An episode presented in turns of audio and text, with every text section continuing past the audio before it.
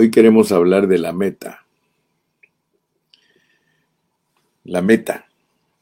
¿Cuál es la meta de los creyentes? Porque la meta de los creyentes tiene que ser la meta de Dios.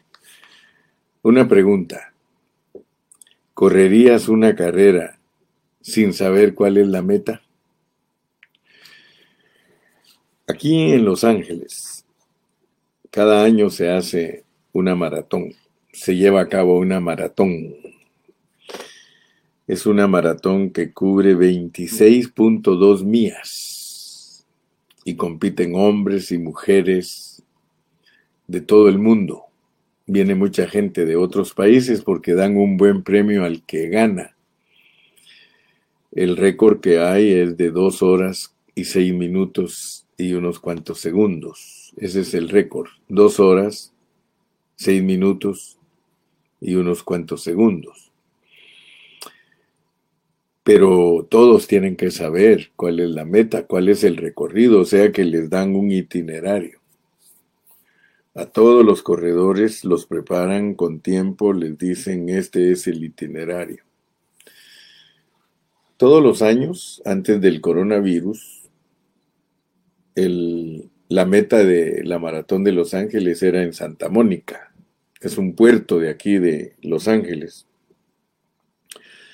Pero debido a problemas económicos, las autoridades de Santa Mónica pidieron que no sea la meta ahí en Santa Mónica porque llegan miles de personas y ensucian la ciudad, la llenan de basura, de cajas de comida, etcétera, etcétera. Entonces ellos han pedido que le cambien de ruta a la maratón. Y este año 2023 la maratón finaliza en Century City, ahí en el Boulevard de las Estrellas, cerca de Hollywood. Allí les toca en este año ir a terminar o llegar a la meta a los corredores.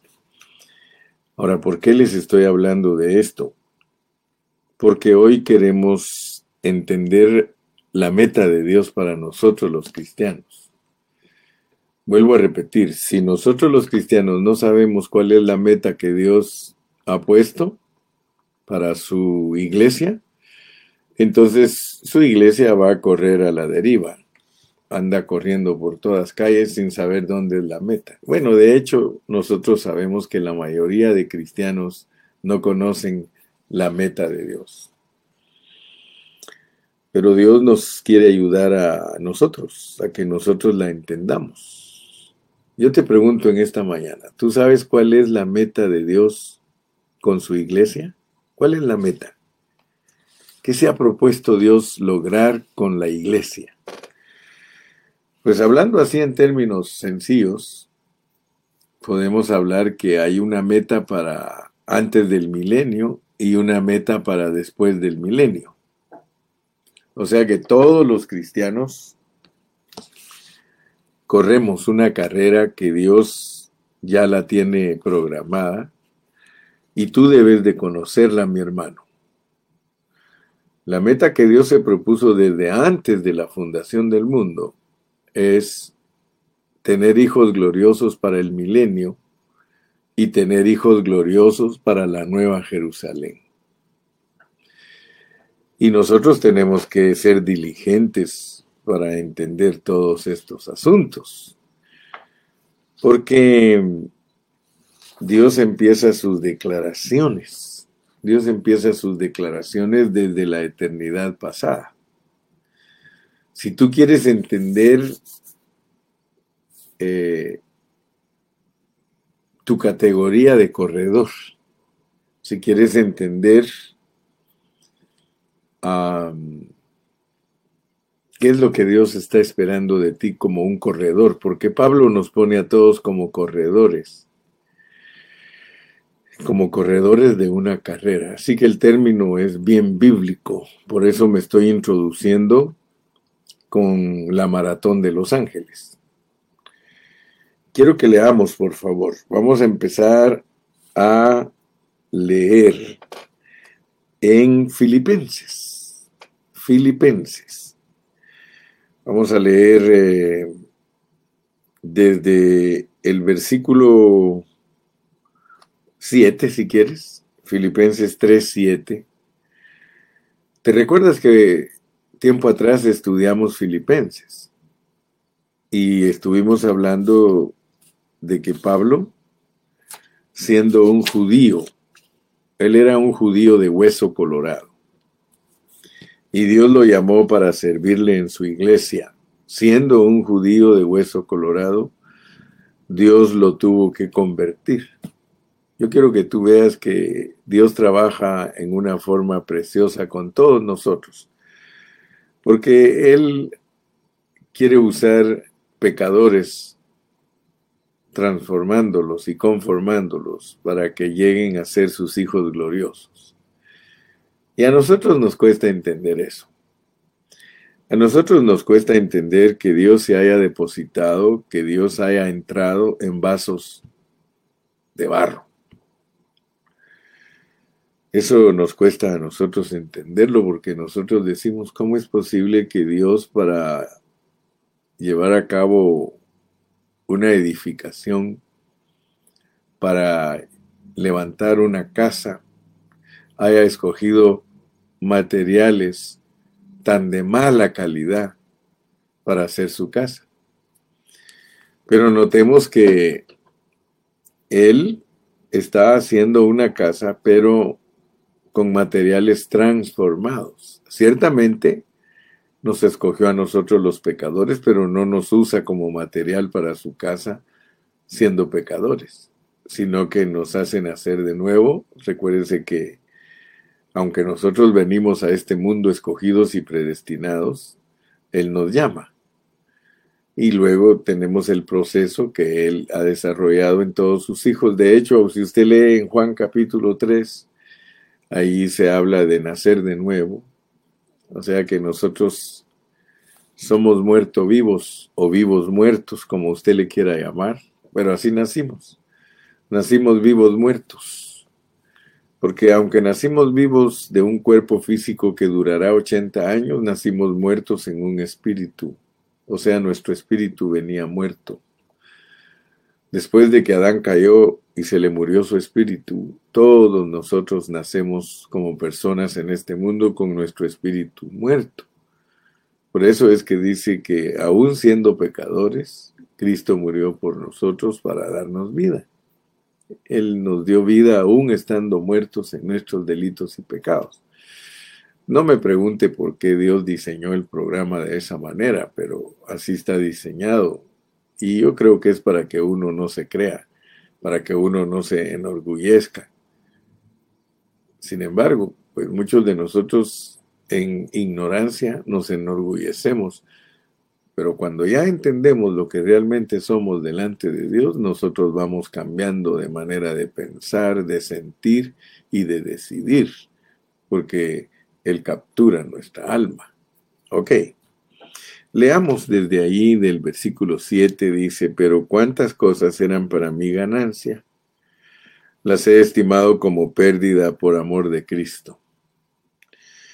Y ciertamente aún estimo todas las cosas como pérdida por la excelencia del conocimiento de Cristo Jesús. Fíjese que lo primero que nosotros tenemos que venir es al conocimiento de Cristo Jesús porque Él es nuestro Señor, dice, por amor del cual lo he perdido todo y lo tengo por basura para ganar a Cristo. Y ser hallado en Él. Estamos hablando de un judío de hueso colorado.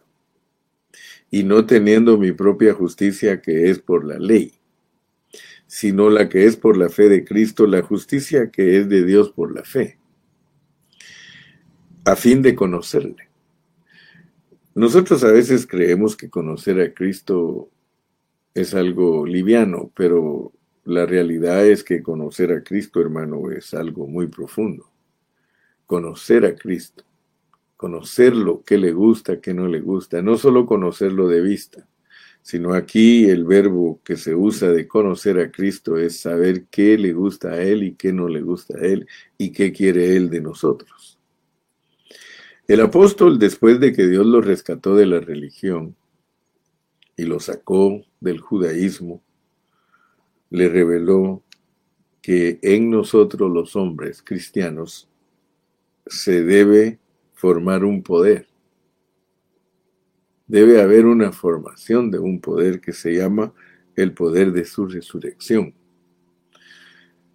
Cuando Cristo dijo que Él es la resurrección y la vida, hermano, resurrección y vida son dos palabras que usted debe de analizarlas, porque la vida de Dios es una vida de resurrección. La vida de Dios es resurrección. Yo soy la resurrección. Es una persona. La resurrección es una persona. La vida en la Biblia es una persona. Entonces, ayer, si usted se recuerda, yo le estuve diciendo a usted que nosotros los cristianos debemos de entender eso, que no solamente tenemos su vida y naturaleza, sino que también tenemos a su persona. Porque nosotros podemos hablar de que tenemos la vida y la naturaleza de Dios, pero si su persona no está auxiliándonos, entonces nosotros no podemos recibir la ayuda correcta y adecuada. Pablo quiere que usted y yo, mi hermano, entendamos que la resurrección es una meta. Aquí lo vamos a leer en unos cuantos versículos más.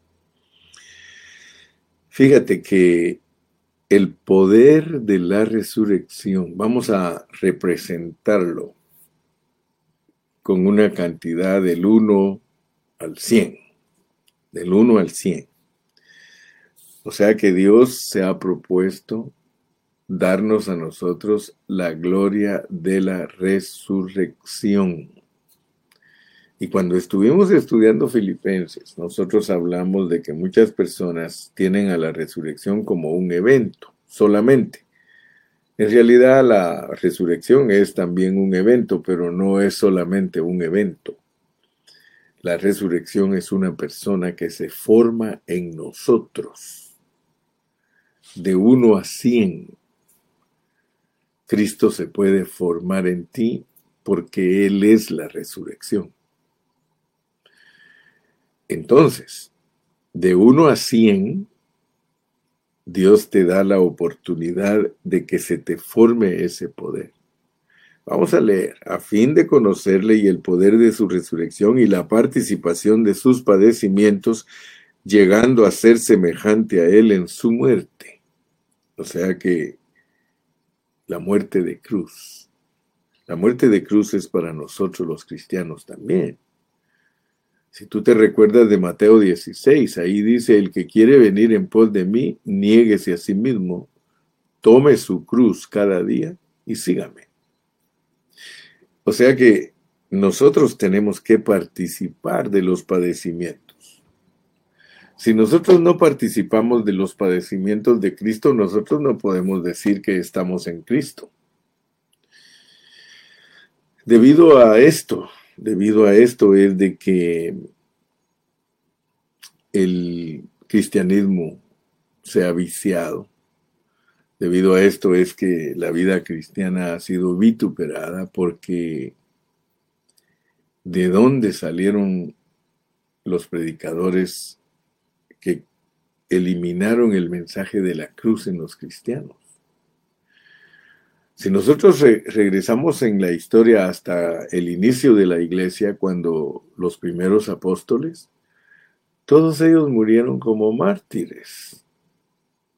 Quizá Dios no quiera que tú y yo muramos como mártires, qué sé yo, a lo mejor sí, pero el verdadero evangelio es un evangelio que lleva participación de los padecimientos de Cristo para ser semejantes a Él en su muerte. Fíjate que Cristo se entregó voluntariamente en la cruz y nosotros tenemos que aprender a entregarnos voluntariamente a la crucifixión. La crucifixión de Cristo es muy significativa porque Él es la cabeza del cuerpo. La cabeza es el capitán, Él es el prototipo, Él es el modelo, porque Él es nuestro Salvador. Nosotros solo somos el cuerpo, Él es la cabeza. Pero si tú analizas bien esa metáfora, tú te vas a dar cuenta que la vida del cuerpo es la misma vida de la cabeza. Si a un cuerpo le quitan, le cortan la cabeza, ese cuerpo se queda sin vida. Entonces nosotros tenemos que entender que todos los logros de Cristo como cabeza son transmitidos al cuerpo. Él es el que nos transmite a nosotros toda la bendición, así lo dice Pedro.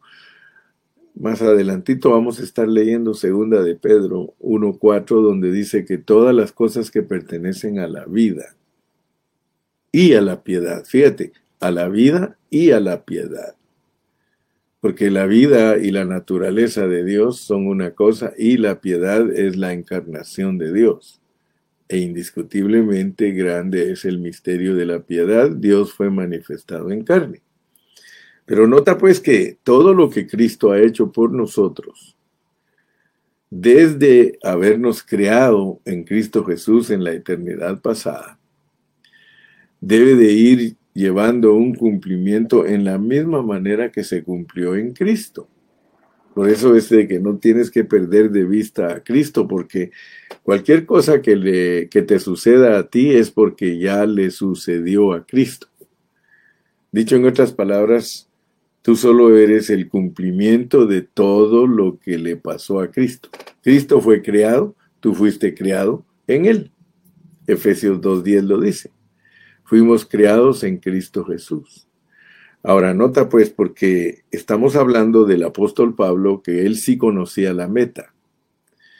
Y nosotros debemos de conocer la meta. Yo ya te dije que la meta es tener ganadores para el milenio y tener ganadores para la Nueva Jerusalén. O sea que son dos grupos de vencedores que se van a manifestar en los tiempos finales. Dos grupos de vencedores que se van a manifestar cuando se termine el tiempo de cada dispensación. La dispensación de la gracia termina con el comienzo de la dispensación del milenio y la dispensación del milenio termina cuando comienza la dispensación de la Nueva Jerusalén. Entonces, muy importante, pero míralos como una meta, porque hemos hablado por muchos años que a nosotros nos debe gobernar una visión. Aquí en esta cabecita pelona debe de haber una visión que lo gobierna.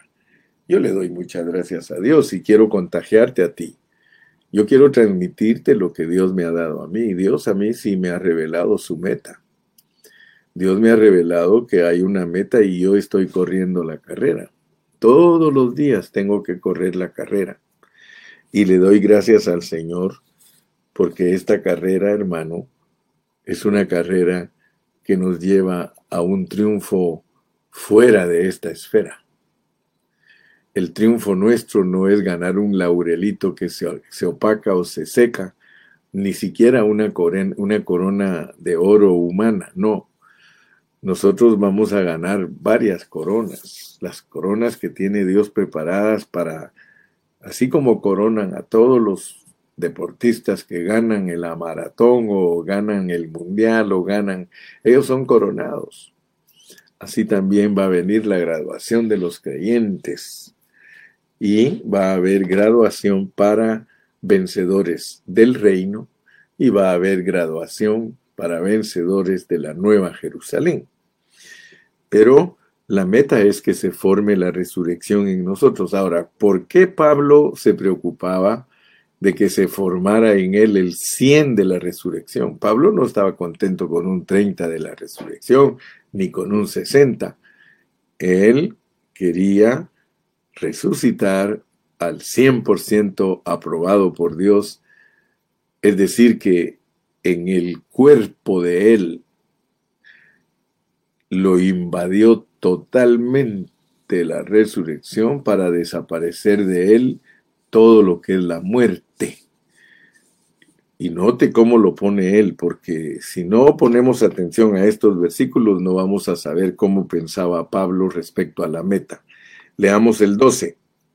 Él dice no que lo haya alcanzado ya. En el momento que él escribió Filipenses, él fue muy modesto. Yo creo que él ya estaba bien cerquita. Es más, yo creo que ya lo había logrado, hermano. Pero era tan modesto que para no decepcionarnos a nosotros, porque nosotros tenemos un problema bien serio. A nosotros se nos va la vida, se nos va la vida. Fíjese que Dios nos ha dado 80 años a nosotros, a los más robustos nos ha dado 80. A Jesús solo le dio 33 y medio. O sea que nosotros tenemos el doble de edad de Cristo para poder ser perfeccionados. No hay prisa. Dios es un Dios bien paciente.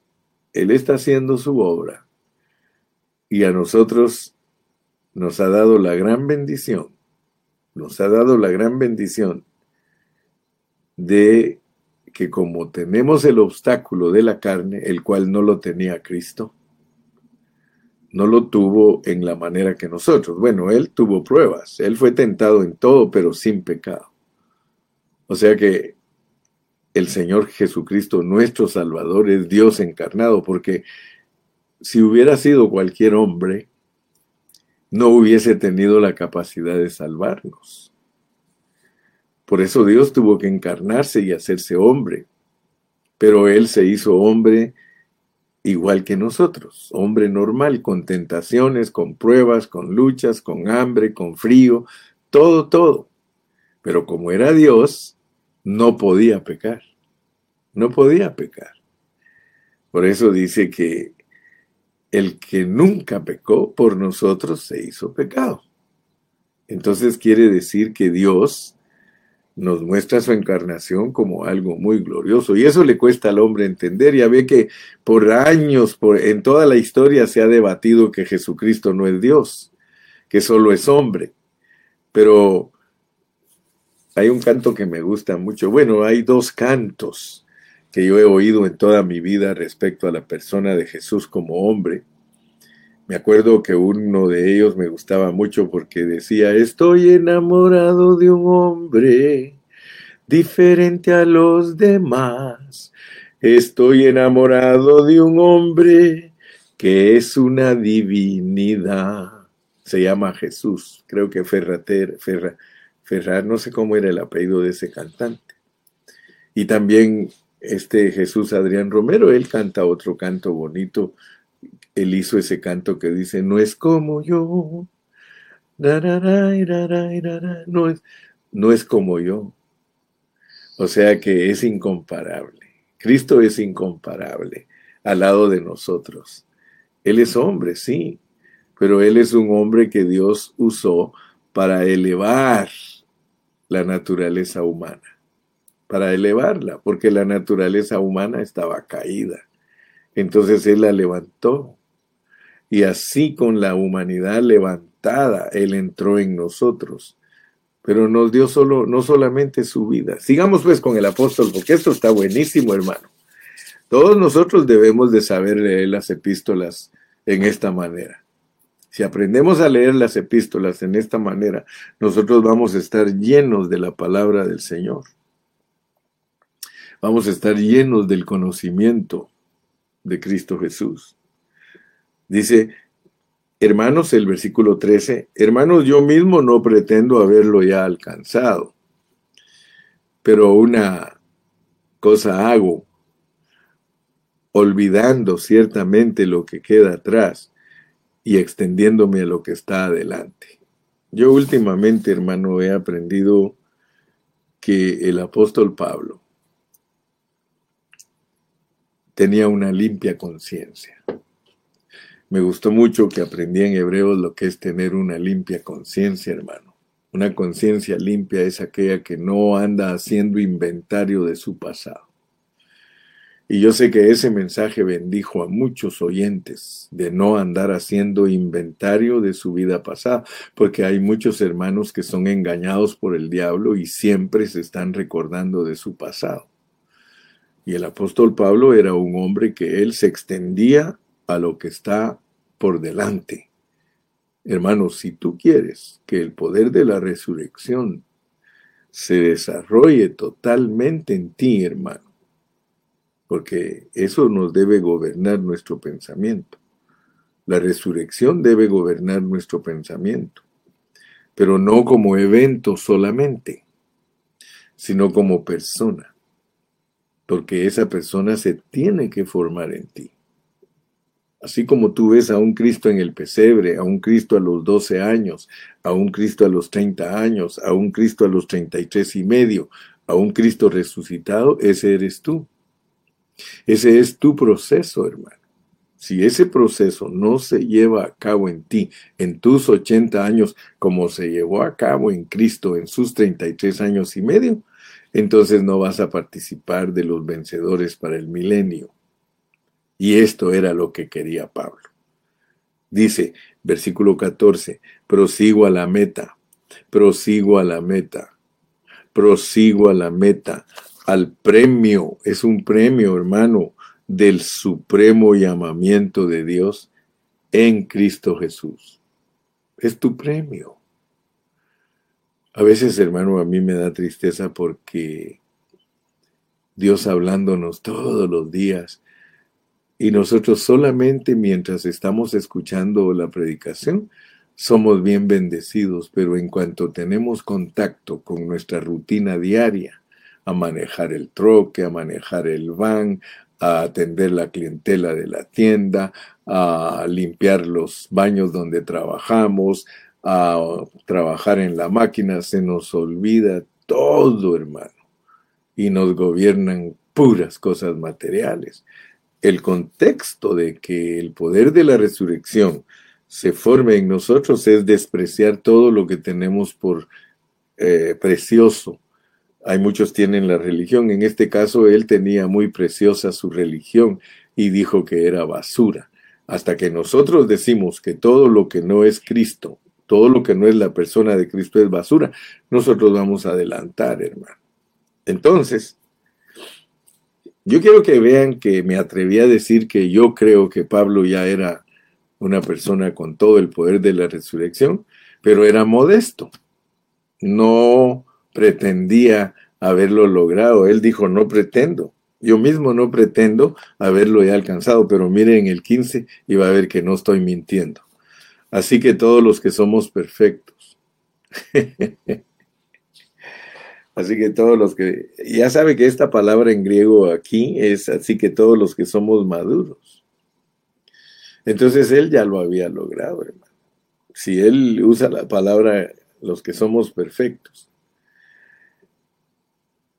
O puede ser que la use a la manera que está en Hebreos 12, donde dice que la iglesia es la congregación de los espíritus perfectos, de los espíritus perfectos. Leámoslo.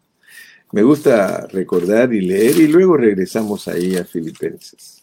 Está aquí en el capítulo 12 de Hebreos y vas a ver que dice en el versículo 23, que nos hemos acercado a la congregación de los primogénitos que están inscritos en los cielos, a Dios el juez de todos, a los espíritus de los justos hechos perfectos.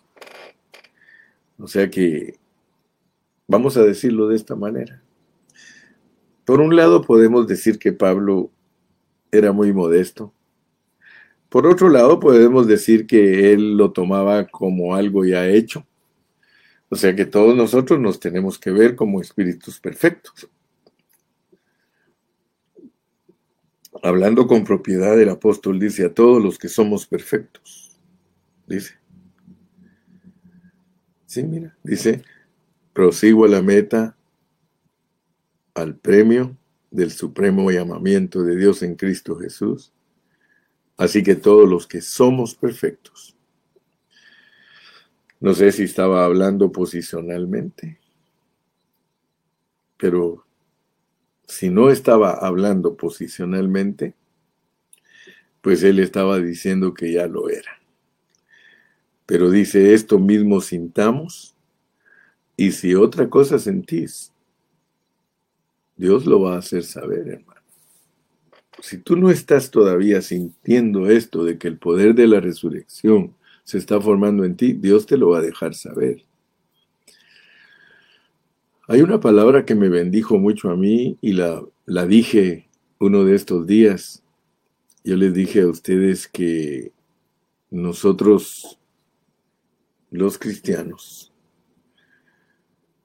eh, debemos de ver que en Dios todas las cosas están terminadas. Les dije una palabra y era que nosotros debemos siempre, siempre ver lo que Dios ve, la manera de Dios. Esa fue la palabra que yo usé durante, durante esta semana en una de las predicaciones, o dos tal vez, o la repetí hasta diez veces. La manera adecuada, la manera correcta de Dios, porque los cristianos cambian la manera. Los cristianos cambian la manera de predicar el propósito y meta le cambian la meta, pues. Ustedes se dan cuenta, yo no estoy mintiendo, la mayoría de predicadores dicen que los cristianos se van a ir al cielo. Y muchos hasta creen que Romanos 8:29 de llevar muchos hijos a la gloria es llevarlos al cielo, hermano. Y así predican. Pero la realidad es otra, hermano. Y cuando uno cambia el mensaje, cuando uno cambia la manera de Dios, entonces el mensaje ya no es efectivo ya no pega en el centro. Dice, así que todos los que somos perfectos, esto mismo sintamos, y si otra cosa sentís, esto también os lo revelará, revelará Dios.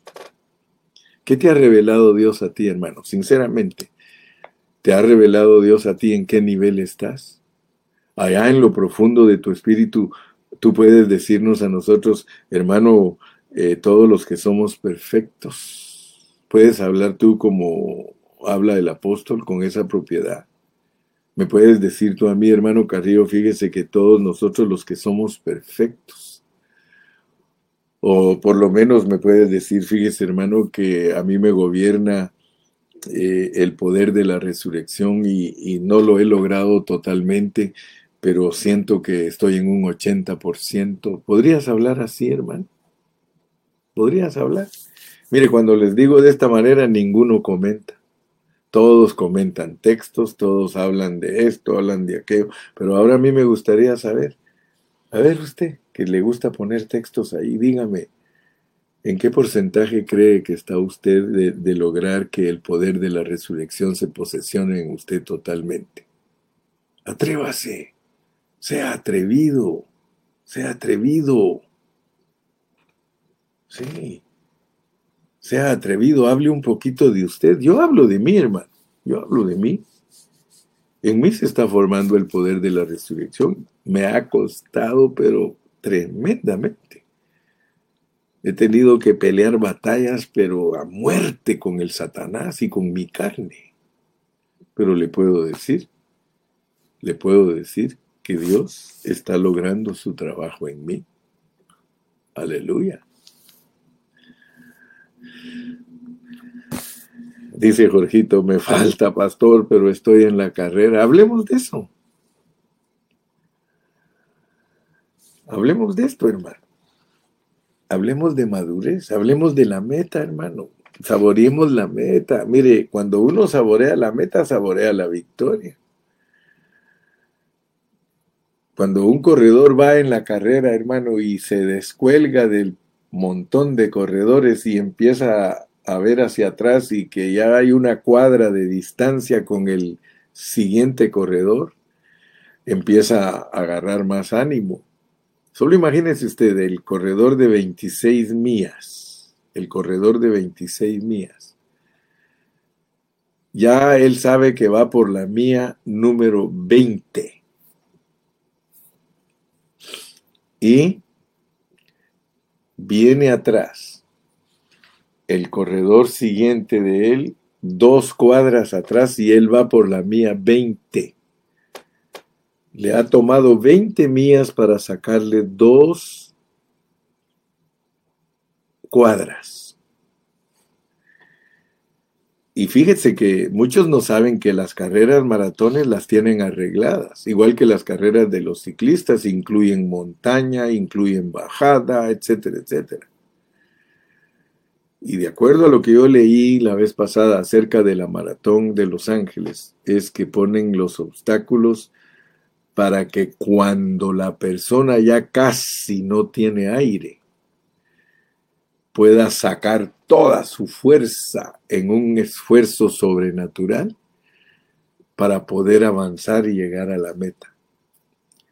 Las últimas mías de la meta, las últimas mías de la meta son con mucho obstáculo y cuando ya al corredor le está faltando el aire, hermano.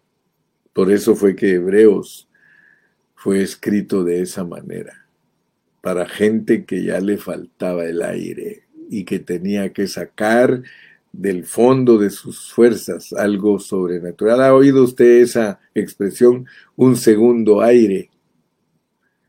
Cuando los futbolistas van perdiendo y de repente meten un gol y empatan y tienen la oportunidad de ganar, ellos sacan un segundo aire.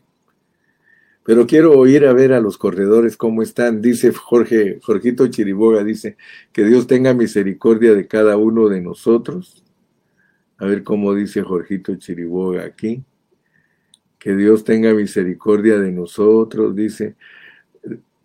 Lo que estoy seguro que terminaremos.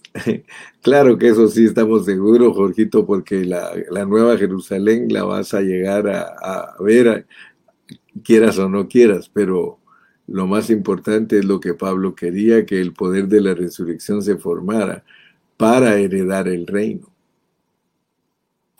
Cristo se está formando en mí, dice Lalito, no estoy donde debo estar, pero tampoco estoy donde estaba. Creo que Cristo ha madurado un poco en mí, deseo en Cristo alcanzar la meta hasta que Cristo se forme totalmente en mí. Ya estamos hablando casi como el apóstol, hermano. Sí, estamos en el proceso de esa preciosa resurrección, cada día corriendo, cada día siendo perfeccionados en Cristo. Qué bueno, hermano. Ahora sí, yo creo que si Pablo nos examinara, diría, ustedes van en buena dirección. Dice la hermana Olguita, amén, anhelamos llegar a la estatura de la perfección que es Cristo. Dios nos da la oportunidad para ser perfeccionados, para poder llegar a la meta, y sigo en el proceso alabado y bendito sea Dios. Ustedes son muy modestos, hermano. Ustedes son muy modestos, porque yo soy bien atrevido. Yo dije que ya llevo un 80, hermano. Gloria a Dios. Ya Jorgito se animó, dice, ya voy por tres cuartos, pastor, ya se puso a 75, o sea que ahí viene rozándome llanta, rozándome rueda, Jorgito. Sí, debemos, hermano, confiésenlo, hermano, confiésenlo, confiésenlo. Sí, confiesa, hermano, mira, no hay nada mejor que confesar que somos perfectos. Dilo, Pablo dice, Pablo dice, yo soy perfecto. Ok, entonces, este, veamos que Pablo se está refiriendo a algo precioso. Mire cómo dice en el versículo eh, número 20 de ahí mismo de Filipenses 3, dice, mas nuestra ciudadanía está en los cielos, de donde también esperamos al Salvador, al Señor Jesucristo. O sea que nos está hablando de la Nueva Jerusalén. La Nueva Jerusalén en cierta manera se manifiesta antes del milenio. O sea que los vencedores del milenio son parte de la Nueva Jerusalén. Yo quiero que vean pues que todo el pensamiento de Pablo estaba encerrado en la, meta de Dios, que es la Nueva Jerusalén. Por eso él dice, mas nuestra ciudadanía está en los cielos, de donde también esperamos al Salvador, al Señor Jesucristo, el cual transformará el cuerpo de la humillación nuestra, para que sea semejante al cuerpo de la gloria suya, por el poder con el cual puede también sujetar a sí mismo todas las cosas. Entonces Pablo, cuando nos habla de la meta, se está refiriendo a la resurrección. Se está refiriendo a que el poder de la resurrección se forme totalmente en nosotros. Es una necesidad grande para nosotros los cristianos, hermano. Es una necesidad de que Cristo se forme en nosotros. Nosotros necesitamos el poder de la resurrección para manifestarnos como vencedores en el milenio.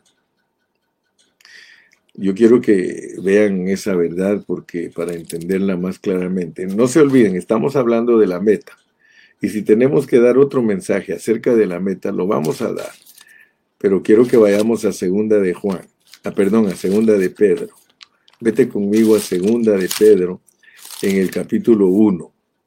En el capítulo 1, segunda de Pedro. Y quiero que leas conmigo desde el versículo número 3.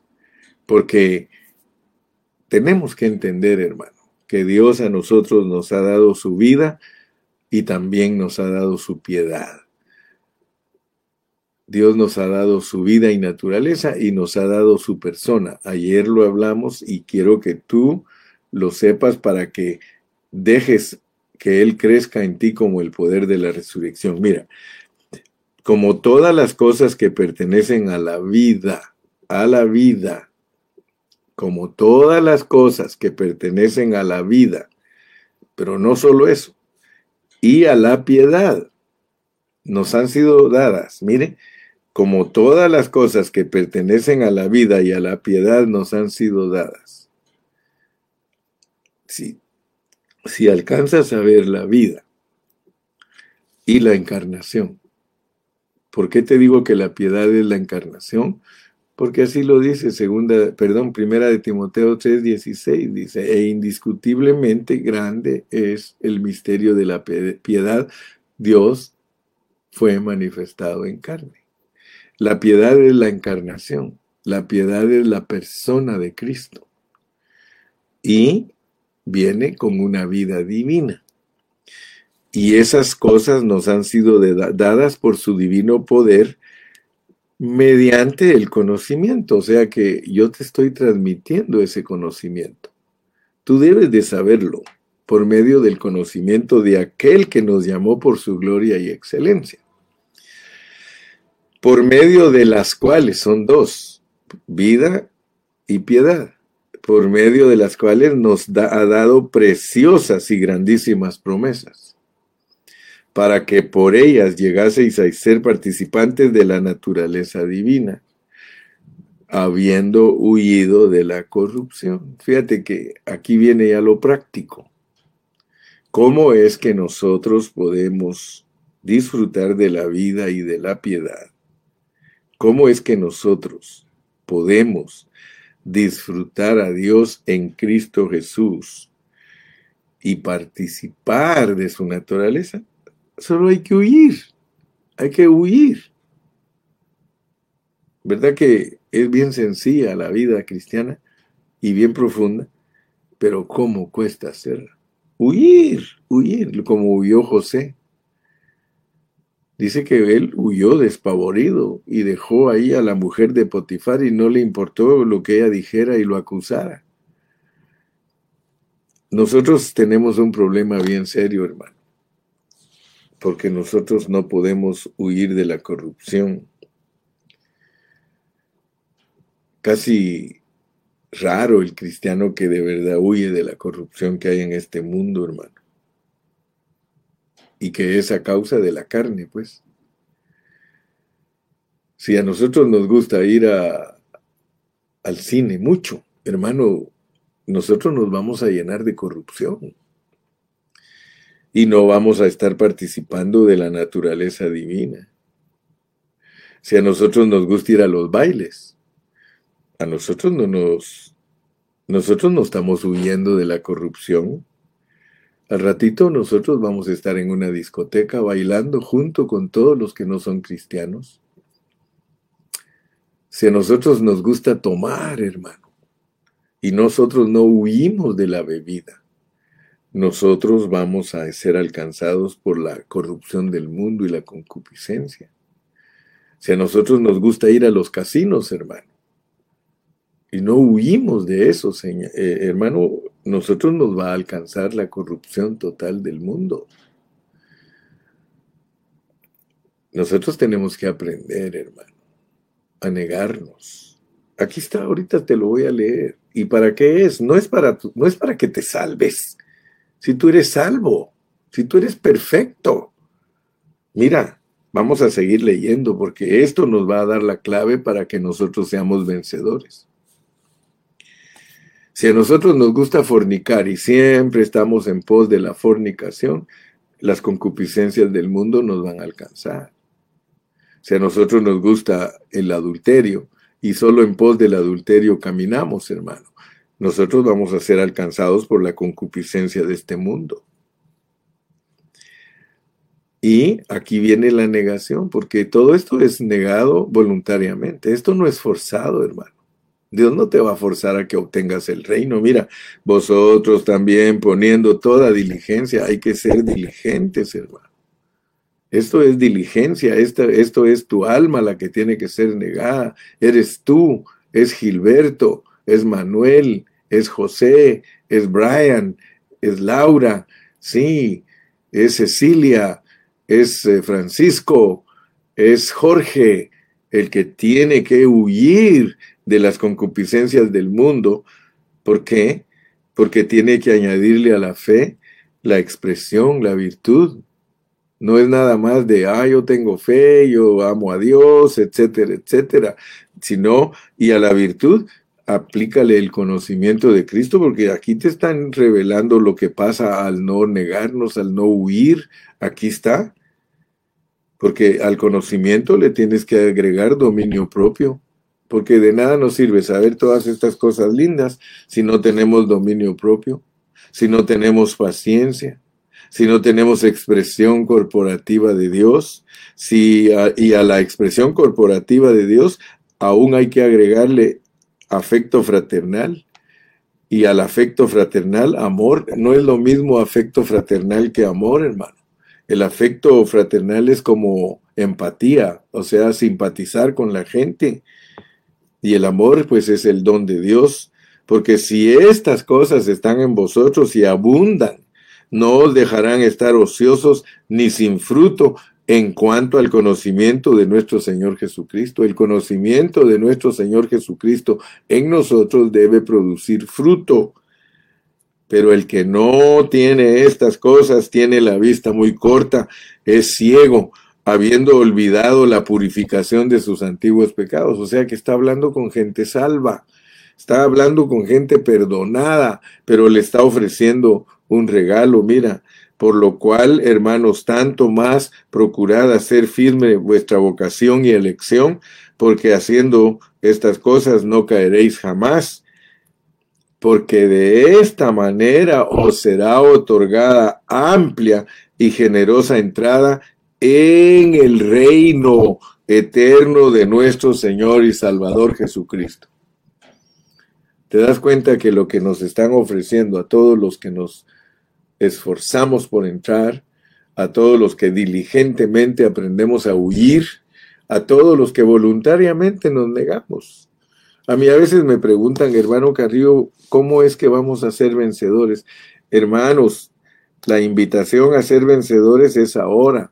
La invitación a vivir en resurrección es ahora. Esto que está aquí en, segunda de Juan capítulo 1, esto es vivir en resurrección.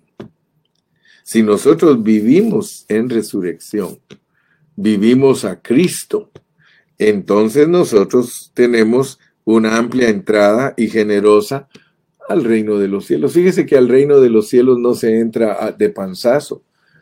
El que quiera entrar de panzazo, pues no se niegue, pero el que quiere entrar ampliamente, niéguese, ejercite su dominio propio, ejercite su paciencia, sí, ejercite su afecto fraternal, ejercite su amor.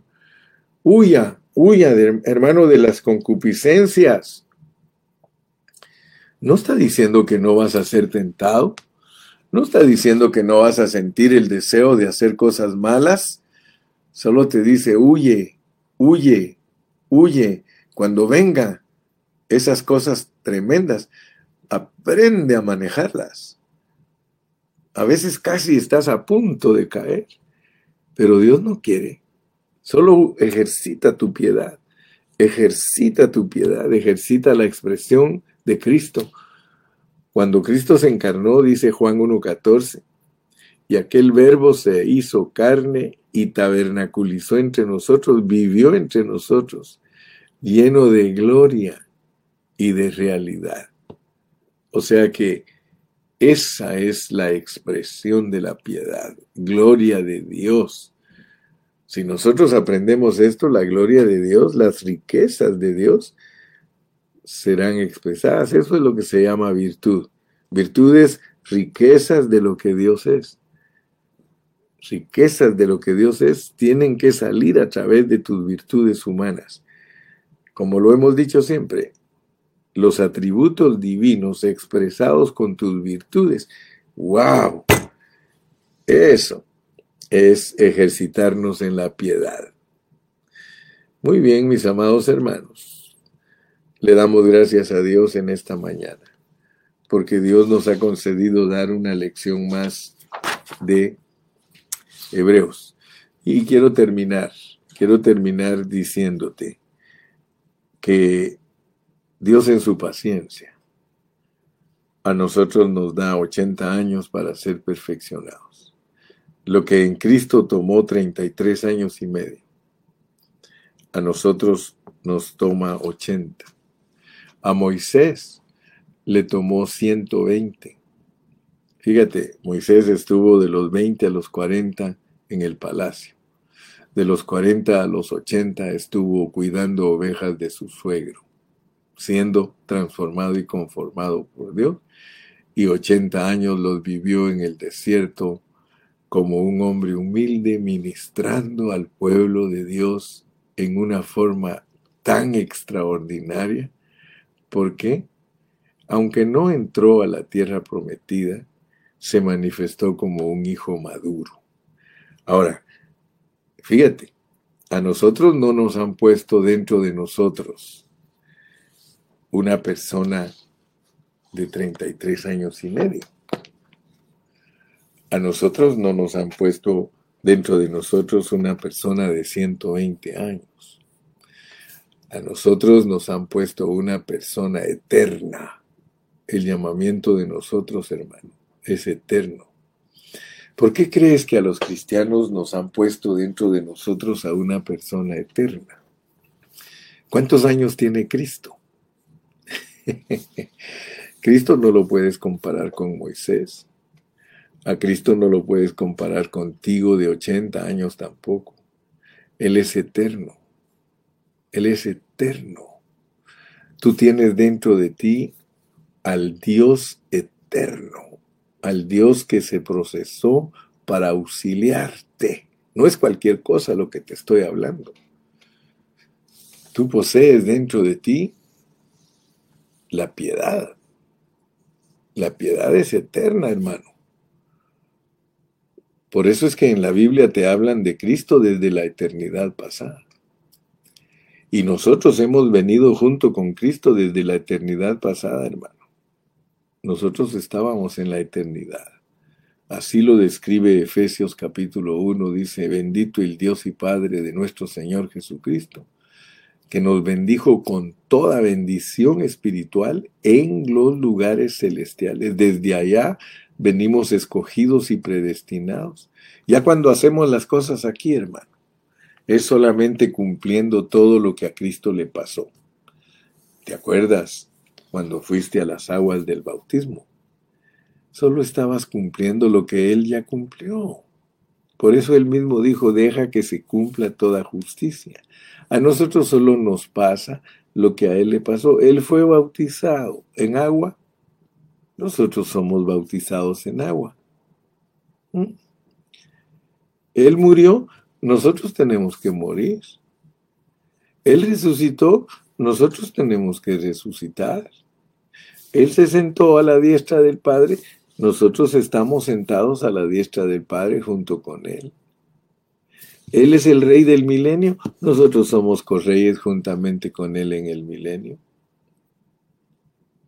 Él es la nueva Jerusalén, Él es el espíritu y la esposa. Fíjense, la nueva Jerusalén dice la Biblia que es el espíritu. El espíritu y la esposa dicen, ven Señor Jesús. ¡Wow! ¡Qué revelación tan profunda, hermano! La meta de Dios. Recuerda pues que en esta mañana hemos hablado de la meta de Dios y es, es preciso que tú conozcas la meta. Dios te ha revelado que Él tuvo una salida desde la eternidad y tiene una meta en la eternidad. Visualízala, cáptala. No es cualquier cosa tu llamamiento, tienes un llamamiento celestial. Así lo pone el apóstol Pablo en Filipenses. Tenemos un llamamiento celestial. Nuestra ciudadanía es celestial. Solo pasajeritos, pasajeros, pasajeros. Dios te bendiga y te guarde. Tenemos unos minutitos para despedirnos.